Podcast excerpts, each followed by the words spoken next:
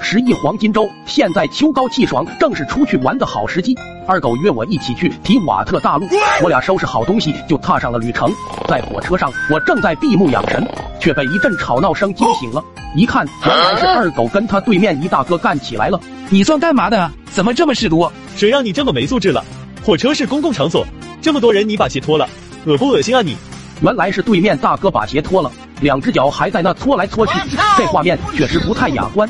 不仅有股大海的味道，看着还有点红肿掉皮，着实有碍观瞻。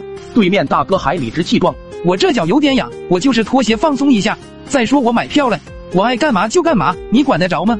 二狗此时眼神冷漠，气得他攥紧了拳头。我赶紧拉住二狗：“别生气，这事好办。”我拿出随身携带的诺福连苯变作喷雾。大哥，你这脚痒掉皮，应该是得了脚气了。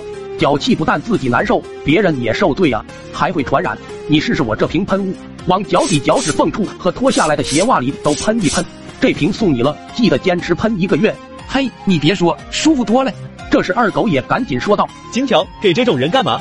我也有脚气，但是我不像他那么没素质，大庭广众之下脱鞋。”这时大哥收下喷雾后也感到了不好意思，急忙把鞋穿上了。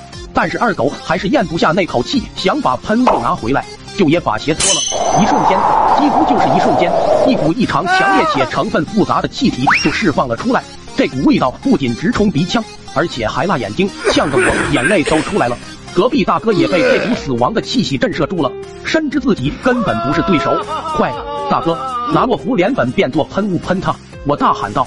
然后大哥冲着臭源一连喷了十几下，对面大哥这才长出一口气。这位小兄弟，恕我直言，你这哪是脚气？你这分明是在养蛊啊！你这分明是在养蛊啊！